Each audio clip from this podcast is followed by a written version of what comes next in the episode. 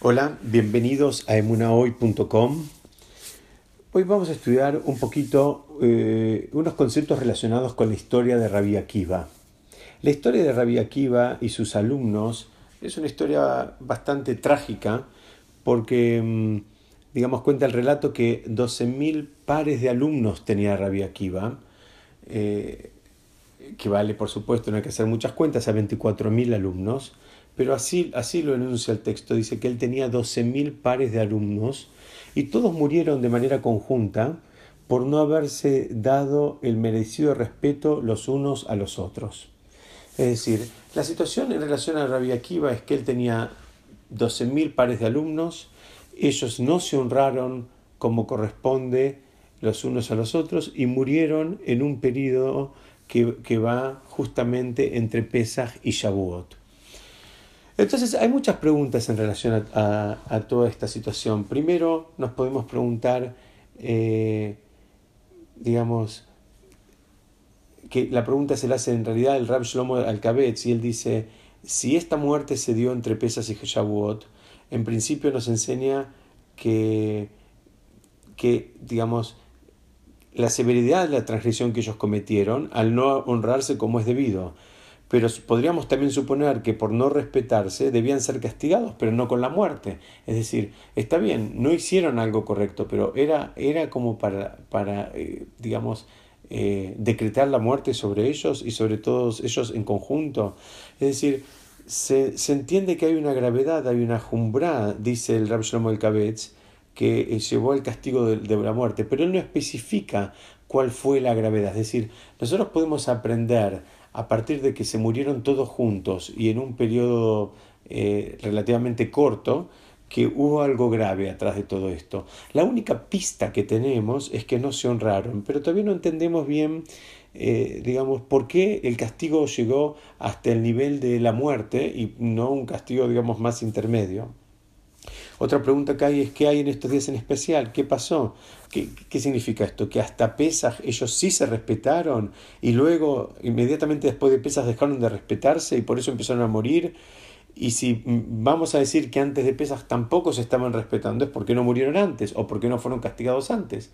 Y hay una pregunta todavía mucho más gigante, que es, ¿y Rabí Akiva no lo vio? El maestro, el gran maestro, no vio que sus alumnos estaban comportándose de una manera inadecuada?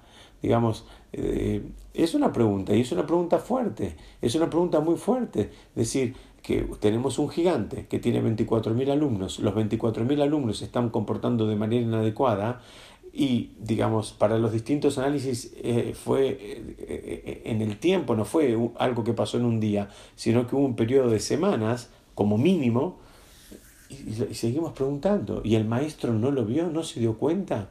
¿No lo pudo percibir? Entonces, vamos a tratar de entender un poquitito todas estas preguntas que estamos planteando eh, hasta ahora.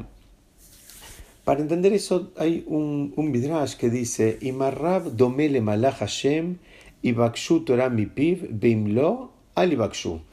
Es un midrash muy duro, muy difícil, que está encriptado y que dice: Si el Rab se parece a un ángel divino, si el maestro que va a transmitir Torah, el que va a enseñar, se parece a un ángel divino, bueno, en ese caso pidan Torah de su boca, es decir, estudien de él, aprendan de él.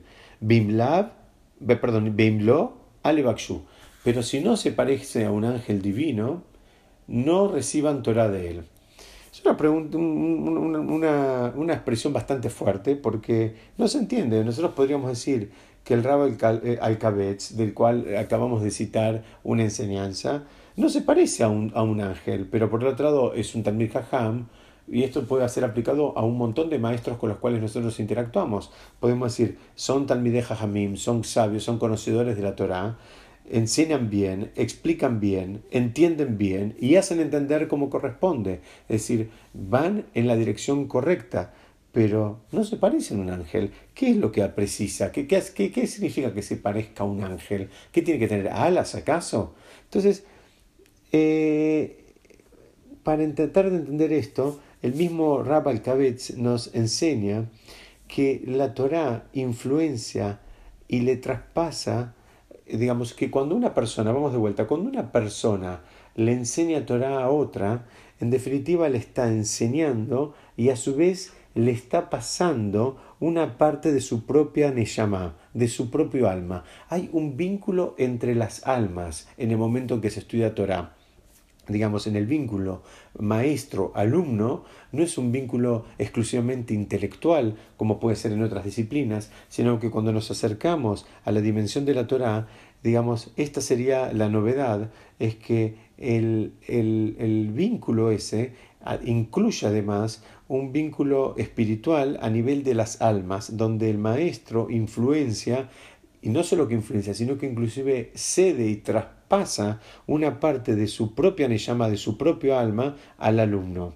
Entonces, eh, por eso es que eh, entendemos que los alumnos se los llaman los constructores, ya que el alumno puede recibir de alguien que le va a insuflar una neyamá eh, pura, o también puede ser que le pase lo contrario. Es decir, el, el maestro, digamos, hace como un trabajo de construcción con sus propios alumnos. En este vínculo que él va creando, espiritualmente hablando, él va construyendo a su alumno a partir de, las herramientas que él tiene adentro de su propia alma. Es decir, este es un concepto bastante interesante, bastante novedoso, donde no lo vemos en, el mundo material, sino que lo vemos exclusivamente en el mundo espiritual.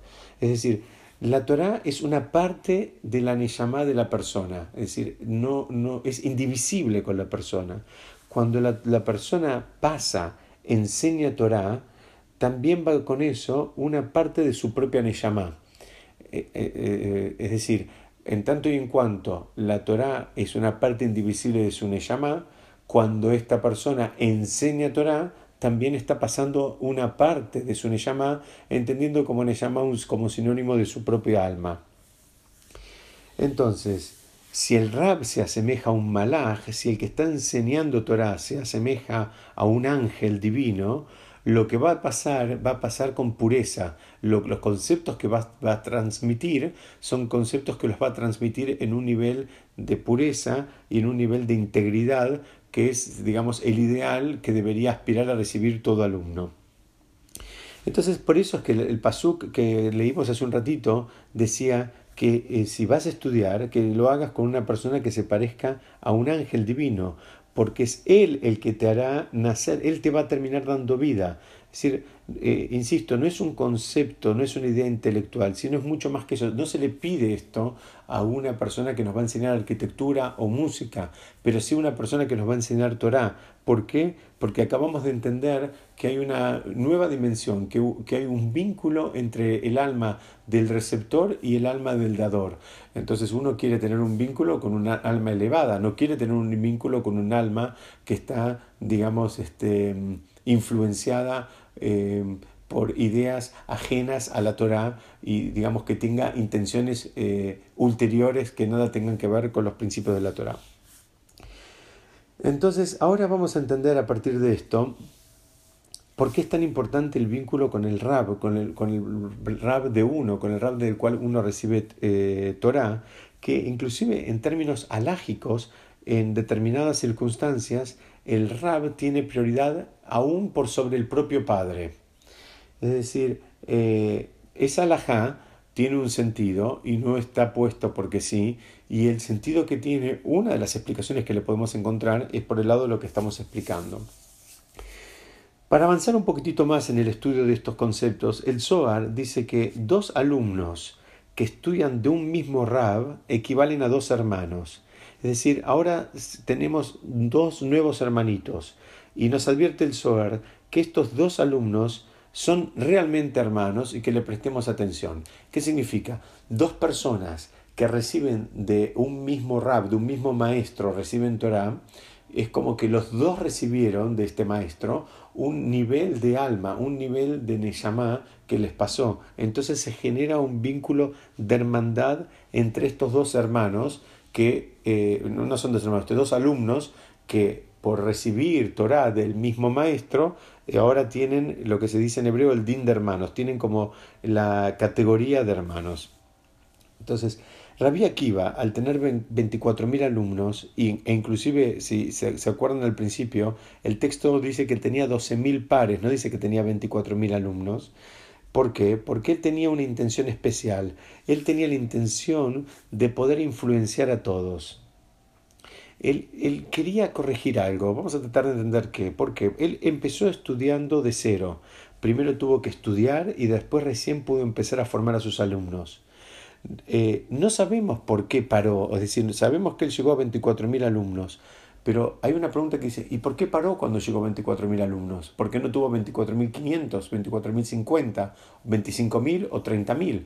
24.000 sería un alumno muy grande, un, número muy grande, ¿por qué se detuvo ahí? Entonces, para entender esto, tenemos que estudiar un poquitito la historia y, y, entender el contexto en el cual vivió Rabbi Akiva. Rabbi Akiva vivió la destrucción del segundo templo que sabemos se destruyó por el odio gratuito. Él empezó a estudiar a los 40 años y tenía 48 años en el momento de la destrucción del templo. Él, por un, por un lado, él sentía que tenía la fuerza de poder arreglar el problema. Es decir, el templo se había destruido por el odio gratuito, entonces em, la manera de arreglarlo es a través del amor gratuito. Y el amor gratuito, la primera forma natural en donde lo podríamos encontrar es en el vínculo entre hermanos. Entonces, él lo que quiso hacer, Rabí Akiva lo que quiso hacer, él quiso establecer eh, 12.000 pares de hermanos para que de esa manera, digamos, compensar, contrarrestar el problema que había habido unos años antes que había llevado a la destrucción del segundo templo.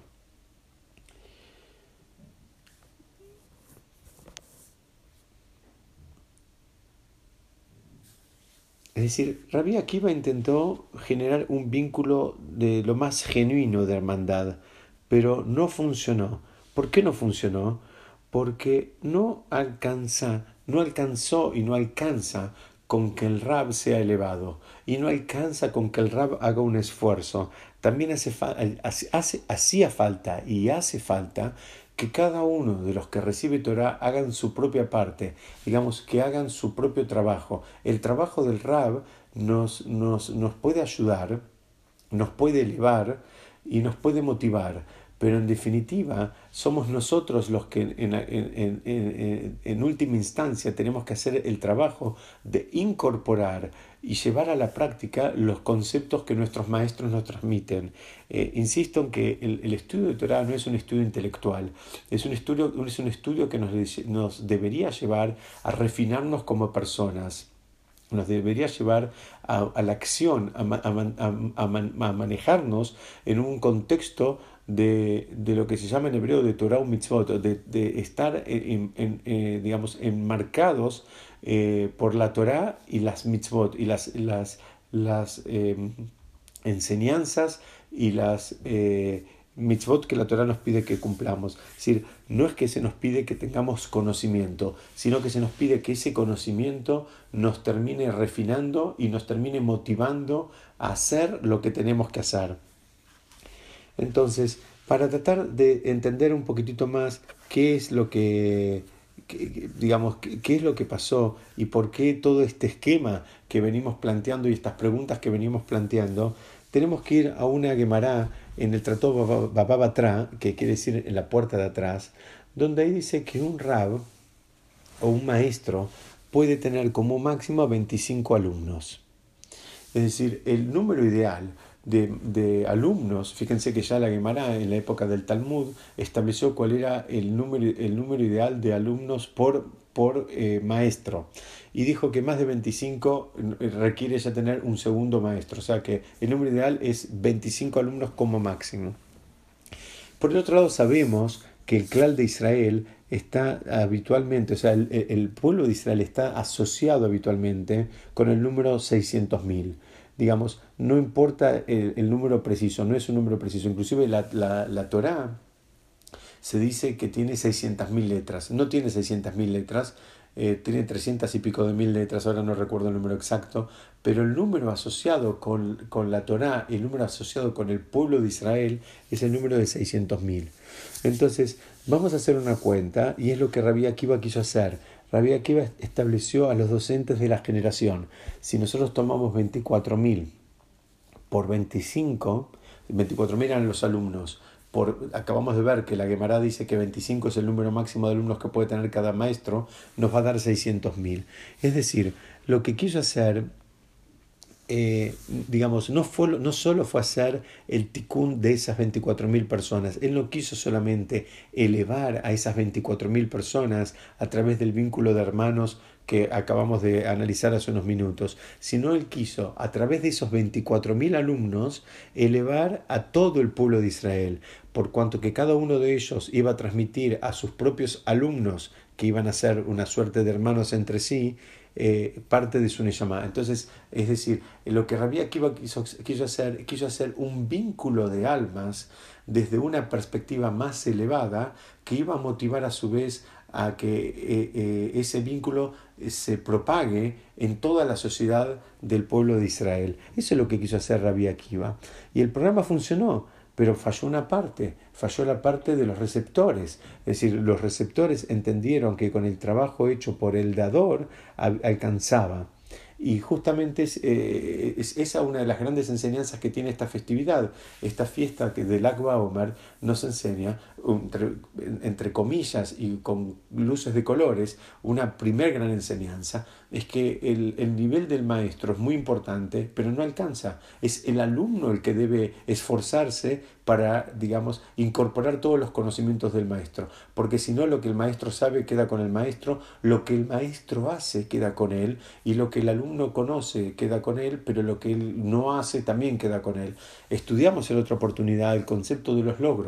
Los logros no se transmiten, los logros no se transfieren. Los logros del maestro son logros del maestro, y no por uno estudiar con un maestro determinado se hacen propios los logros del maestro. El alumno tiene que alcanzar sus propios logros, y esto es mismo válido para la relación entre padres e hijos. Los logros del padre no son los logros del hijo. El hijo va a tener que esforzarse, va a tener que refinarse y va a tener que cultivarse de manera de alcanzar sus propios logros, porque si no, él va, se la va a pasar haciendo como muchos que dicen mi abuelo era tal cosa, mi padre era tal otra, pero yo no tengo ningún pergamino para mostrar.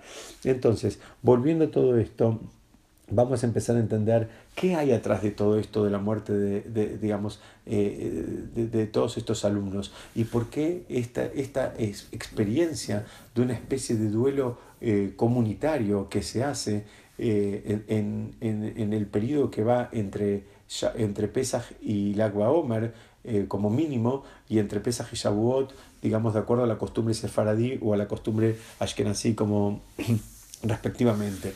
Entonces, eh, es pregunta, dice, ¿qué es esto de hacer un duelo, digamos, este, eh, comunitario? No tenemos otro caso en la, en la historia, si bien tenemos otros episodios de grandes mortandades, lamentablemente, pero no tenemos otro caso de un duelo comunitario como el que se hace ahora. Este es un periodo, como dije recién, para algunos de 33 días, para otros de, de 50 días, pero en definitiva es lo mismo, donde se, eh, el, pueblo de Israel en su totalidad eh, experimenta una suerte de duelo comunitario.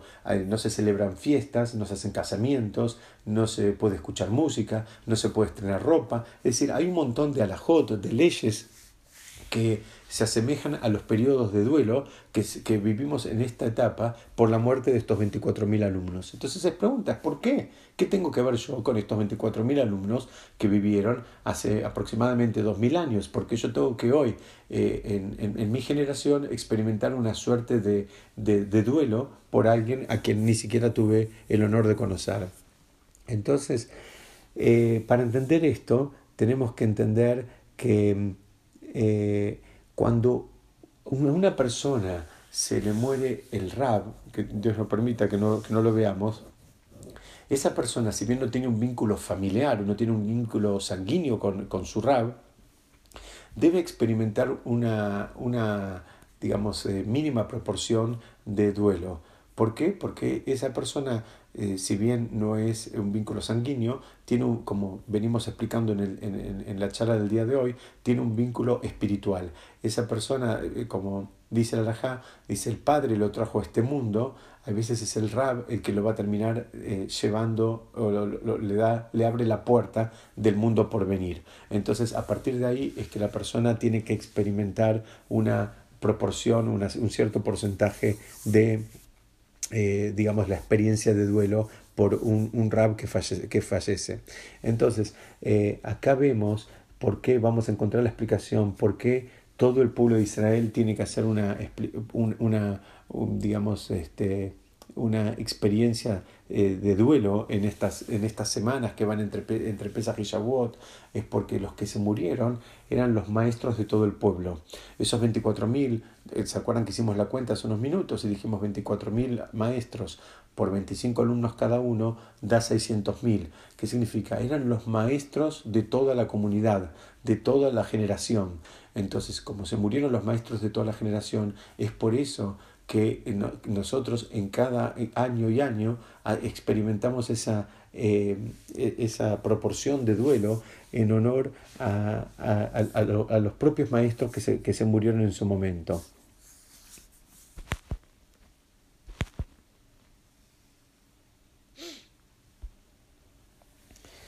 Por último, para entender por qué es en esta fecha en particular, por qué en estos días es que ellos murieron y por qué es en estos días que experimentamos el, el, eh, esta experiencia de duelo que, que, estamos explicando, es porque justamente eh, como preparación para recibir a la Torá, el trabajo que hay que hacer, el trabajo espiritual entre Pesach y Shavuot, el trabajo espiritual previo a la recepción de la Torá, es nada más y nada menos que arreglar los vínculos interpersonales. Eh, dijimos en otras oportunidades, y lo vamos a repetir en infinidad más, si Dios quiere, que no hay manera de tener una vida espiritualmente elevada llevándose a las patadas con el compañero. Es decir, no existe forma de elevarse espiritualmente sin tener vínculos armoniosos con el prójimo. Y esto no significa algo naif, que uno sea amigo de todos y que invite a todos y que todos lo inviten y cosas que tienen que ver más con, eh, digamos, una imaginación de un chico de cuarto, de cuarto grado que con una realidad. Pero la, la realidad tiene que ver con que no hay manera de crecer espiritualmente sin tener eh, el eje puesto también en el vínculo con el prójimo. La manera de crecer, digamos, espiritualmente, si se quiere, imaginándonos un eje que nos une verticalmente con, el cielo, es, al mismo, eh, es, es parejo. A medida que, que, que, que, crezcamos en el vínculo, eh, digamos, espiritual entre nosotros y Hashem, tenemos que también eh, crecer en el vínculo de armonía y de ahdut, de hermandad que tengamos con nuestros compañeros, en el vínculo que tengamos en el plano horizontal. No hay manera de crecer solo en el plano vertical. Eso no es lo que Hashem quiere. Hashem quiere personas que crezcan en el plano vertical y que crezcan en el plano horizontal y que sea algo armonioso y que sea en conjunción. Entonces, esto es justamente lo que había que arreglar en estas fechas. ¿Por, por, qué? Porque esta es, esta es la, la, condición para poder recibir la Torah. La Torah fue recibida, dice el Pasuk, que Ishehad Kelevehad, como una sola persona, como un solo corazón. Todo el pueblo de Israel se, estaban en, una, en un vínculo entre sí, como si fueran una única persona y con un, un único corazón. Entonces, eh, ahora podemos empezar a entender y empezar a cerrar, digamos, las, las distintas preguntas que planteamos al principio. Eh, hacemos este, esta experiencia de duelo por los alumnos de Rabia Akiva, como no hacemos por ningún otro tipo de mortandad similar, porque los alumnos de Rabia Akiva en definitiva eran nuestros eran los maestros de la generación. Entonces todos los años volvemos a recordar a los maestros de la generación que se fueron todos juntos. Se fueron todos juntos porque no se, no se honraban los unos a los otros. Se fueron en esta fecha porque justamente es una fecha donde hay que ajustar y calibrar esos, esos vínculos interpersonales. Ese es el trabajo que hay que, hacer, ese es el trabajo que todavía tenemos tiempo que hay que hacer de acá hasta Shavuot, tenemos un poquito más de, de dos semanas largas como para afinar y ajustar y calibrar todos los vínculos interpersonales que por algún motivo u otro, la mayoría de las veces por cosas este, eh, tontas, eh, están un poquito, digamos, este, sulfatados, están un poquito em, sucios y hay que limpiarlos. Este es el momento de limpiarlos, este es el momento de arreglar esos vínculos. Entonces, en definitiva, ¿qué es lo que aprendimos en, en el día de hoy? Aprendimos primero que cuando se estudia Torah, no es un, estudio como cualquier otra disciplina, es un estudio donde además se va generando un vínculo entre el alma del, maestro y el alma del alumno. Por eso es tan importante, como dijimos, en el, como, como, como cita ahí el pasú, como cita el versículo, que la persona tiene que buscar y elegir a sus maestros y buscar un maestro que se parezca a un malaj, que no, no necesariamente porque tenga alas, sino porque el, el, el, el malaj tiene algunas condiciones. El malaj tiene una misión y él entiende que es, es esa la misión. El malaj también, el ángel también entiende que eh, lo que él tiene no es de él, sino que le fue otorgado. ¿Para qué? Para cumplir una misión. Entonces, él no se enorgullece ni se vanagloria, ni, ni busca una, una contraprestación. El malaj está despojado del mundo material y está más vinculado con el mundo este, espiritual que con el mundo material. Ese sería el ideal de maestros que deberíamos buscar, personas que, digamos, se vinculen con la Torah de la, de la manera correcta y con la aproximación correcta. ¿Por qué? Porque, en definitiva, de quien recibamos Torah también vamos a recibir una parte de esa Neshama. Es decir, no es un, una transmisión intelectual únicamente que vamos a recibir, sino que vamos a recibir una, una transmisión eh, eh, también de, a nivel espiritual. Y nosotros queremos nutrirnos de nutrientes importantes y valiosos, y no queremos nutrir, nutrirnos de nutrientes que eh, y Shalom nos puedan terminar haciendo daño. Por último, terminamos entendiendo eh, entonces la responsabilidad que tenemos en alguna medida al, seleccionar de quiénes vamos a recibir Torah, entendimos por qué eran 24.000, porque esos 24.000 multiplicados por 25, que es el número máximo de alumnos que puede tener un maestro, nos da 600.000. Es decir, Rabbi, entendimos la idea de Rabbi Akiva. Rabbi Akiva quiso arreglar el problema de odio gratuito. Dijo, lo vamos a arreglar con amor gratuito. El amor gratuito, el primer gran amor gratuito que existe es el amor entre hermanos. Y entonces él quiso generar un vínculo de hermandad entre sus alumnos que iba a terminar, digamos, eh, tiñendo a toda la, la sociedad. Y la última gran enseñanza creo que podemos resumir de lo que estudiamos el día de hoy es que el maestro hizo su trabajo y el alumno indefectiblemente va a tener que hacer su propio trabajo. Muchas gracias. Besat Hashem. Seguimos estudiando la próxima.